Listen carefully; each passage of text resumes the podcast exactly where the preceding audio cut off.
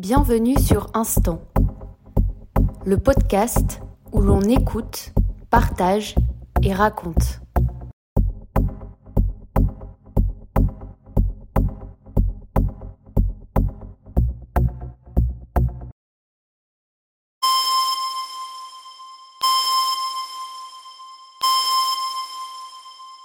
Pauline m'a fait part de trois histoires qui lui étaient arrivées, et j'ai souhaité creuser un peu plus et les enregistrer, afin de libérer la parole sur certains sujets.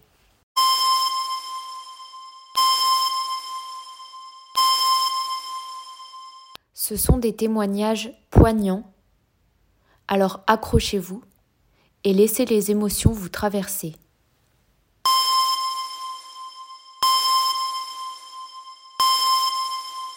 On est le 31 décembre et c'est censé être un jour euh, chouette, heureux, où on fait la fête. Pour moi, c'est un des pires jours de l'année, voire le pire, parce qu'il me ramène toujours à ce même euh, souvenir. C'était il y a 8 ans, je crois. J'étais chez moi en train de me préparer. J'ai jamais bien aimé euh, le réveillon. Et mon copain de l'époque euh, il voulait absolument qu'on fasse la fête et il voulait pas qu'on reste que tous les deux.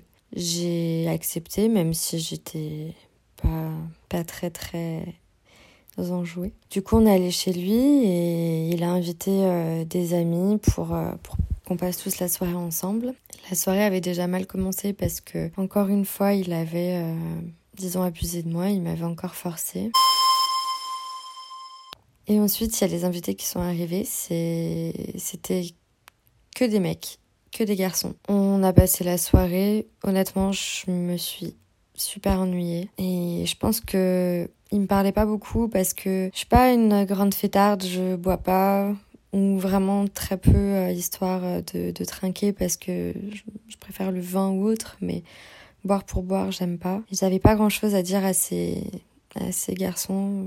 Je pense qu'ils ont dû me, me trouver un peu euh, naze et sainte touche, je sais pas trop quoi. Et du coup, je me suis retrouvée un peu dans mon coin, à être sur mon téléphone, à les observer. Et je me sentais pas très très bien. Et vers minuit, j'ai reçu un petit message de ma famille. Ça m'a fait un petit pincement au cœur parce que franchement, limite, j'aurais préféré être avec eux parce que, ouais, la soirée était vraiment nulle. Et là, les garçons, ils m'ont dit euh, Allez, viens, on va en boîte, on va en boîte. J'avais pas envie d'y aller. Et je me sentais vraiment pas bien. J'avais des nausées, j'avais le cœur qui tapait. Je me suis dit Tu dois encore stresser, tu dois angoisser. Et je devais prendre mon traitement le soir. Mon traitement contre euh, l'anxiété. Et mon copain, pareil, il me dit que ça doit être ça. Euh. Donc je prends mon, mon cachet. Et là, les garçons, ils m'amènent dehors pour qu'on aille en boîte. On sort dans la rue après minuit, eux, ils gueulent, ils sont contents, ils crient bonne année. Et moi, je sens qu'il y a tout qui tourne, que mon cœur, il tape. Je sens vraiment que je vais vomir et j'arrivais à peine à marcher, je titubais. J'étais obligée de m'asseoir dans la rue. Quand j'y repense, ça m'a jamais fait ça, une crise d'angoisse. J'étais dans un état euh, pas possible. J'étais obligée de... J'étais essoufflée, je pouvais plus respirer. J'ai essayé de mettre ma tête entre mes genoux pour, euh, je sais pas, pour essayer que ça arrête de tourner, pour euh, essayer de voir quelque chose, de, de, me calmer. Et les garçons, ils continuaient à me dire, allez, Pauline, on va en boîte. Euh. Et on continuait à marcher dans la rue, je me relevais. Enfin, ils me relevaient. Et puis au bout d'un moment, il y a mon copain qui leur a dit, allez-y, on vous rejoint. Et je sais pas, euh, on a marché, on a marché, et au bout d'un moment, euh, je dis à mon copain, euh, faut qu'on prenne un taxi, ou faut que t'appelles mon père, ou enfin faut qu'on, faut que je rentre chez moi, je, je, suis trop mal. Et lui, il voulait pas, et puis au bout d'un moment, euh, il a appelé mon père, il y avait plus de taxi, et moi j'ai commencé à me déshabiller dans la rue. Et on était le 1er janvier, à peut-être une heure du matin. Je sais pas combien il faisait, mais il faisait très froid. Et j'étais incapable de m'arrêter, il fallait que je me déshabille. Et mon copain me disait mais qu'est-ce que tu fous Pauline? Et je lui disais j'en sais rien, il faut il faut que je me déshabille, il faut enfin j'ai trop chaud, je suis pas bien, j'ai trop chaud, il faut faut que j'enlève tout ça, je suis super mal. Et lui, j'essaie de me rhabiller. Et mais moi je laissais tomber mes fringues. Puis au bout d'un moment, il y a, mon père qui arrive, donc euh, donc il me remet mon manteau, un peu tout sur moi. Et là, j'avais encore des grosses nausées, mais je me retenais de vomir. Je, je sais pas pourquoi d'ailleurs. Si, parce que je voulais, je voulais pas vomir en plus. J'aurais dû. Mon père nous, nous ramène et j'ai été soulagée. J'avais encore des nausées, mais j'étais soulagée. Donc je me suis dit, bon, ça doit être une grosse crise d'angoisse que t'as faite. Tu rentres chez toi, ça va aller mieux. Je rentre chez moi, je m'assois sur mon lit, je regarde mon copain de l'époque et je dis bon bah on va se coucher, là je, je suis pas bien, j'en ai besoin. J'allume une dernière cigarette parce que j'aime bien fumer avant de dormir. Du moins, j'aimais bien. Et là, ça repart de nouveau, des nausées, trop mal. Et là, euh, je m'allonge sur mon lit, je lui dis appelle ma mère. Il y a quelque chose qui va pas. Donc il appelle ma mère, lui il attend euh, dans le salon. Franchement, pendant 4 heures, j'ai que des souvenirs très flous.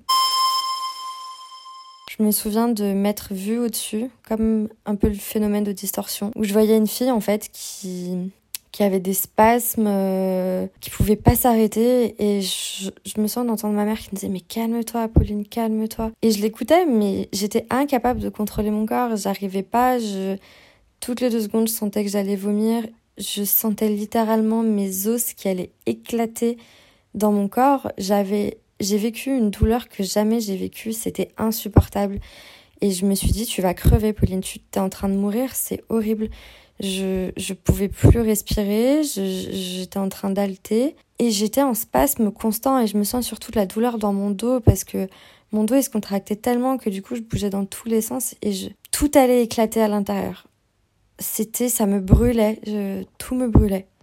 Ma tête euh, et, mes yeux et mon dos, mon dos, mes jambes, mon ventre, tout, ça me brûlait et je, je, sentais que ça allait exploser. Et ça a duré, mais ouais, j'en sais rien, 3, 4 heures, 5, je sais même plus. Et ma mère, elle voyait que j'arrivais pas à me calmer. Elle m'a traînée sous la douche, elle m'a mis de l'eau bouillante et je continuais à, à avoir des spasmes, à avoir des spasmes. Et puis en fait, à force avec l'épuisement, j'ai commencé à me calmer. Elle m'a retraînée dans mon lit et là, je me suis endormie. Et le matin, quand je me suis réveillée, j'étais dans un état euh, pas possible. Entre temps, ma mère, elle est allée voir mon copain pour lui dire de rentrer chez lui parce que j'étais dans un état tellement bizarre qu'elle m'a dit je, je peux pas la laisser et je, je sais pas quoi faire, rentre chez toi. Et le lendemain, quand je me suis réveillée, c'était horrible.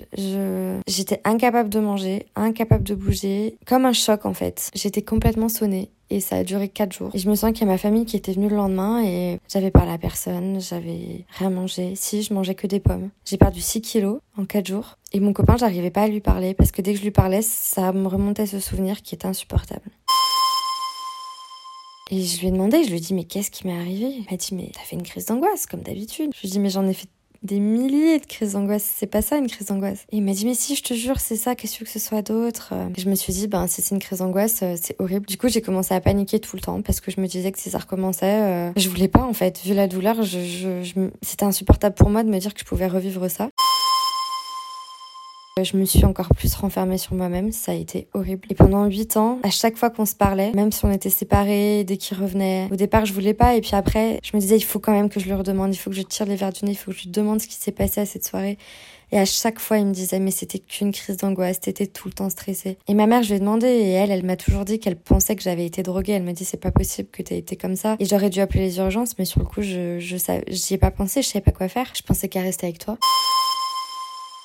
Et cette année, je suis allée voir un psychiatre. Je lui ai parlé de tout ça. Enfin non, je l'ai écrit. Et en fait, euh, mon psy m'a dit que j'étais pas la seule à avoir vécu les mêmes symptômes et à raconter pratiquement la même histoire mot pour mot. Il m'a dit qu'il avait eu quatre ou cinq autres filles dans son cabinet euh, qui, lui avaient dit la même chose. Et il m'a dit, et elles, elles ont toutes été droguées au GHB, c'est la drogue du viol. Et il m'a dit, euh, c'est bizarre parce que la manière dont t'en parles, tu dis que t'arrives pas à contrôler ton corps. Il m'a dit, franchement, qui se déshabille euh, le 1er janvier quand il fait un froid de, loup? Personne. Il me dit, tu bois pas, t'étais pas alcoolisé. Et puis je sais ce que c'est quand, quand, on, quand on a un peu bu. Et il m'a dit, à cette soirée avec des garçons, c'est bizarre voulait absolument que tu ailles en boîte, c'est bizarre. Une crise d'angoisse, ça te fait pas perdre 6 kilos, ça te met pas malade comme ça, ça te choque pas à ce point. Là, t'as pas su contrôler ton corps et t'as cru que t'allais mourir.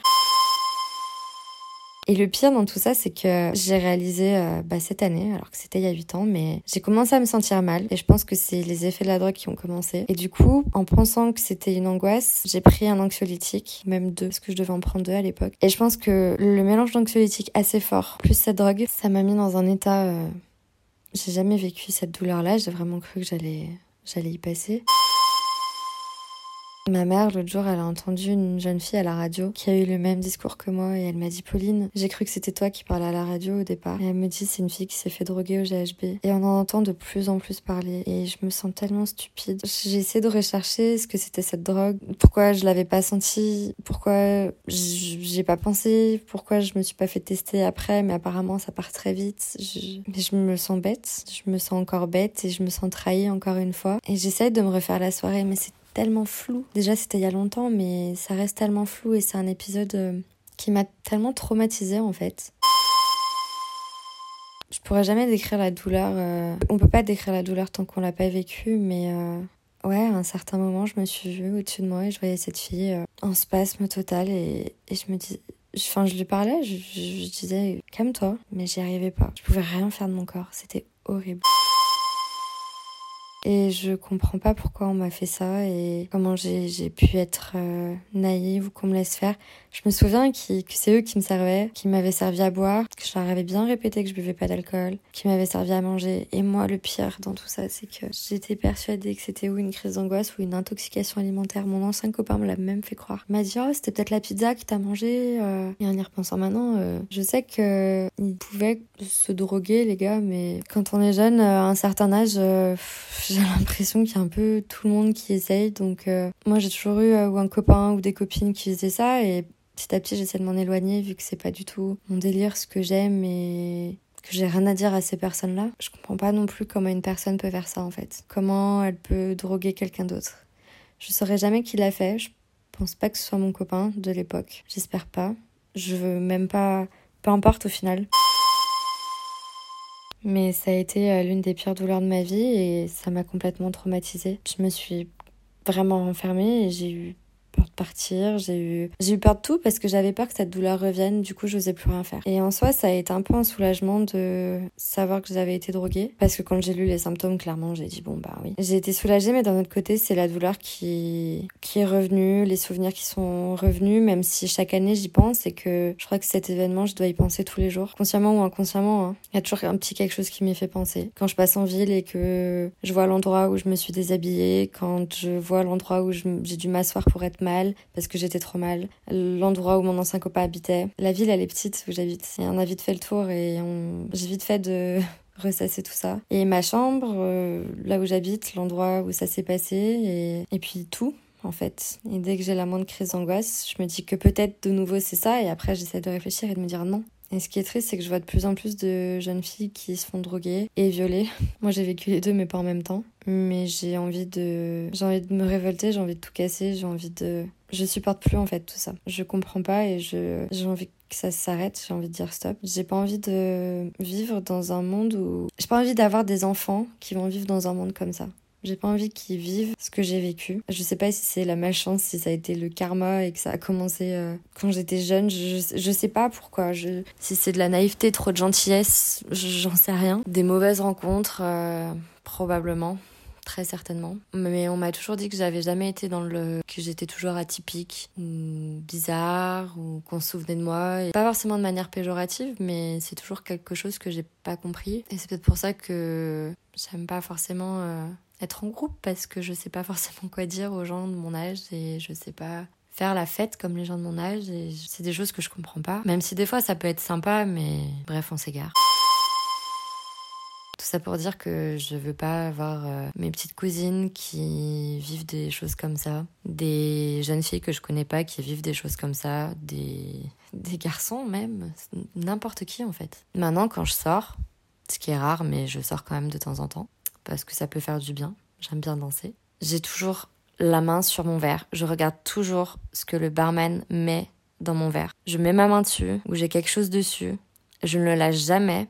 Même si je le pose deux secondes, je ne le reprends plus, je ne le bois plus. Personne n'a le droit à toucher à mon verre, personne ne le porte. Je vais pas aux toilettes tant que je l'ai pas fini, je le pose nulle part. Enfin, je suis un peu parano sur les bords à cause de ça maintenant, mais je, je, je n'y touche plus. Il y a une autre fois ça m'est arrivé. Encore une fois, je sais pas si c'était de la drogue. J'étais à la soirée du lycée, on était en boîte. J'avais 16 ans et je ne buvais pas, encore une fois, à cause de mon traitement. J'ai demandé à un ami de me ramener un verre, euh, je lui ai dit, euh, je sais pas, du jus d'orange ou peu importe, mais j'avais hyper soif. Il m'en a ramené deux. Je les ai bu cul sec. Je me souviens de rien pendant trois heures. Apparemment, j'étais en train de baver et de marmonner je ne sais quoi. J'ai un total blackout. Et j'étais... Euh, alors, il y a un jeune garçon très gentiment qui m'avait emmené dehors et qui était resté trois heures avec moi juste à me tenir parce que je tenais pas debout pour voir si je vomissais pas, si voilà.